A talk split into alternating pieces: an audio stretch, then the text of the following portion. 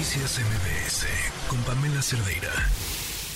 Pues ya platicábamos ayer, tuvimos que cortar la conversación porque había información de último momento, pero ya están aquí otra vez sobre cómo, cómo resolver esta incertidumbre que genera la uno, a la hora que uno dona por donde sea, ¿eh? cuentas de banco o entrega víveres a centros de acopio.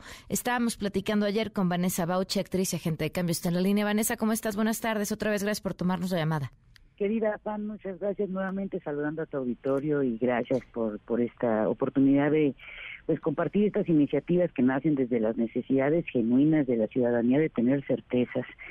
Em, eh, nosotros cuando comenté ayer que eh, elaboramos esta activación de un centro de acopio en el 2017 en la estación número 6 de Tlalpan de bomberos, que además está todo documentado en, en redes, justamente eh, mi compañera la actriz Lourdes Reyes, eh, que también es agente de cambio, ella se le ocurrió crear un formato de quién recibe, qué se recibe, quién entrega y a dónde se envía. Este formato que parece algo muy simple no existía en ese momento, incluso dio la vuelta, es un formato que se replicó en otros centros de acopio y a partir de ahí fue que también, y de los mismos eh, comentarios de la ciudadanía preocupada por pues por cosas que ya sabemos que han pasado y lo que tú ya viviste, y bueno, y el auditorio contigo, eh, de que realmente esto llegara al lugar de la gente que más lo necesitaba. De ahí surge esta invitación, como comentamos ayer por parte de Marcelo, a la Fundación eh, Memoria, Conciencia y Dignidad, para presentar esta iniciativa de ley que nombre como, le, como veo doy, en donde se pudieran implementar plataformas y mecanismos a través de un Consejo Ciudadano transparente, eh, obviamente conformado por personas eh, socialmente responsables, eh, que pudieran dar seguimiento también puntual a este registro, eh, elaborar una serie de registros, digamos, que de alguna manera las organizaciones de la sociedad civil, al menos con todas las que yo he colaborado, sí lo llevan. Sin embargo, ¿qué sucede en el caso de lo que de esta investigación tan importante que tú estás haciendo, bueno, que tú abriste, Pam?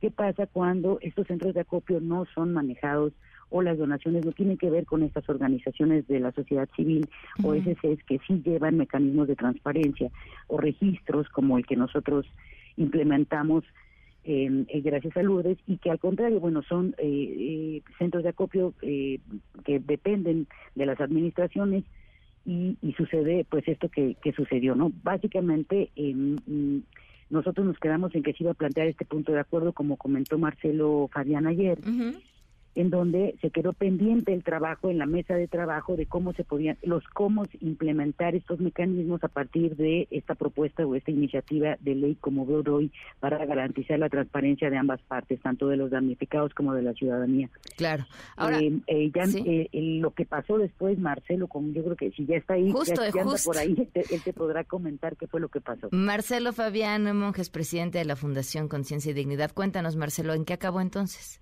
Hola Pamela, para saludarte, para felicitarte de nuevo, para, bueno, los saludo Vanessa.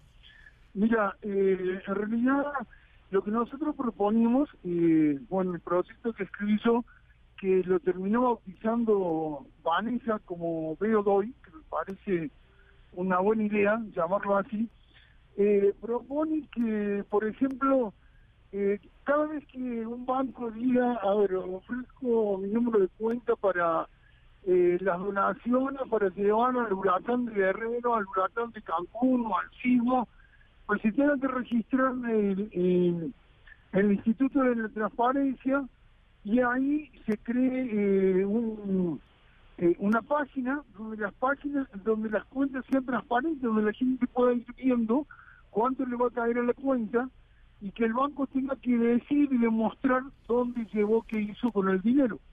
La propuesta no era solo para los bancos, el proyecto contempla incluso, por ejemplo, qué sucede con los centros de acopio, que lo mismo eh, se hicieron con los centros de acopio que se tuvieron que, eh, que registrar al de la Transparencia porque hay un sismo, salen eh, como si fueran hormigas centros de acopio por todos lados, hasta en la tienda de la esquina, y muchos de las donaciones se la queda hasta el de la tienda. O por ejemplo, cuando un empresario, un supermercado dice, si donas un kilo de arroz, eh, nosotros donamos otro. Pues no, no hay ninguna prueba de que, de que en realidad donaron otro o, o ni siquiera de que no se quedaron con el arroz eh, donado. claro, pero Marcelo, e, entendemos esta parte. Mi pregunta es, pero entonces quedó ahí, o sea, prácticamente lo mató esta iniciativa el tiempo. ¿Hay posibilidad de que esto pueda resurgir? Sí, en realidad no la mató el tiempo, la mató Morena. O sea, la apoyaba Claudia todos y eh, se iba a hacer un de acuerdo en, la Cámara de Diputados y cuando pasó lo del de Morena para los municipales, pues como ellos se quedaron con el dinero ya ni le movieron. Entonces, como era el mayoría, ¿cómo moverlo? Posibilidades hay, yo creo que... Eh... No importa si nunca has escuchado un podcast o si eres un podcaster profesional. Únete a la comunidad Himalaya. Radio en vivo. Radio en vivo. Contenidos originales y experiencias diseñadas solo para ti. Solo para ti. Himalaya. Descarga gratis la app. Sí, por supuesto que seguramente hay diputados, senadores que se interesan en el proyecto y hay que tratar de impulsarlo. Ahora, el proyecto también eh, tiene otro aporte, contempla la cuestión cultural, que es la forma de ver, digamos, las cosas, ¿no? que, en esto está muy interesante como lo nombró Vanessa, eh, como veo hoy, porque porque desde la ciudadanía eh, sí me parece importante construir la cultura de, de dar la donación en donde ves que va a llegar, o darla directamente o, o dársela a quien eh, te está comprobando porque cumple con la tarea y no siquiera con, con las donaciones. Entonces, en ese sentido, aunque no haya una ley o todavía no hayamos podido sacar una ley, sí me parece importante ir creando conciencia, creando una cultura en donde la gente sepa lo que pasa. Por eso es tan importante el ejercicio que vos hiciste, porque si no, pues sí estamos en la misma. O sea, la, mira, por ejemplo, con el 5 del 2017, el gobierno de Mancera hizo un centro de acopio en el Zócalo, se llenó el Zócalo de donaciones, salían trajes, trajes de uno detrás de otro para Acapulco y para Guerrero, y las cajas iban etiquetadas con algo que con una faja que decía eh, ayuda humanitaria gobierno de la Ciudad de México.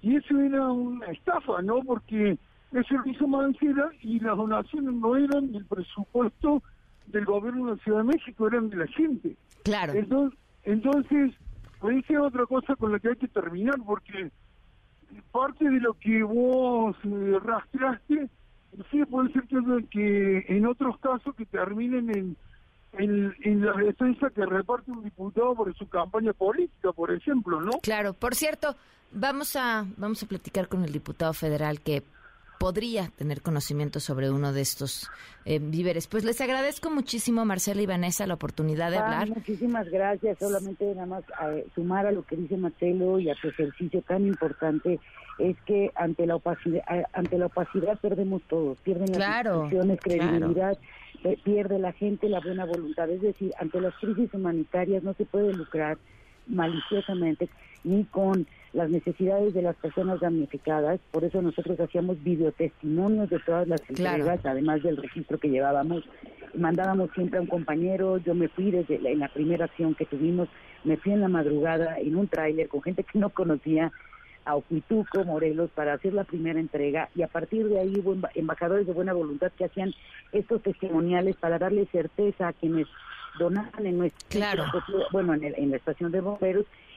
Esta idea no es justamente porque porque la ciudadanía merece transparencia, honestidad y, ambientes de opacidad eh, van en, detrimento de todos en general. O sea, no, es. no es tirarle a un lado o al otro, es es que hay no, no, no, nos afecta a todos. ¿Me entiendes? Como sociedad, ¿en qué momento vamos a dar el paso al frente hacia alguna verdadera transparencia? Y si existe, que eso es la parte importante, si existen los mecanismos tanto tecnológicos como institucionales para poder crear este esta estos mecanismos de transparencia con relación a la ayuda humanitaria. Claro, pues Vanessa y, Marcelo de nuevo muchísimas gracias. Si me Me tengo que continuar. felicitarte nada más y y decirte que lo que ha hecho no es algo menor, es algo muy importante porque es una forma de abrirle los ojos a la sociedad para decir cómo funciona eh, un mecanismo enorme como la solidaridad y fundamental para la gente que, que estén en unas condiciones de vulnerabilidad o críticas, ¿no? Claro. Y, y en realidad las cosas no les llegan y terminan siendo una estafa de unos cuantos vivos. Claro, claro, claro. Pues de verdad, gracias, a los dos. Un abrazo. Un abrazo. Gracias. Noticias MBS con Pamela Cerdeira.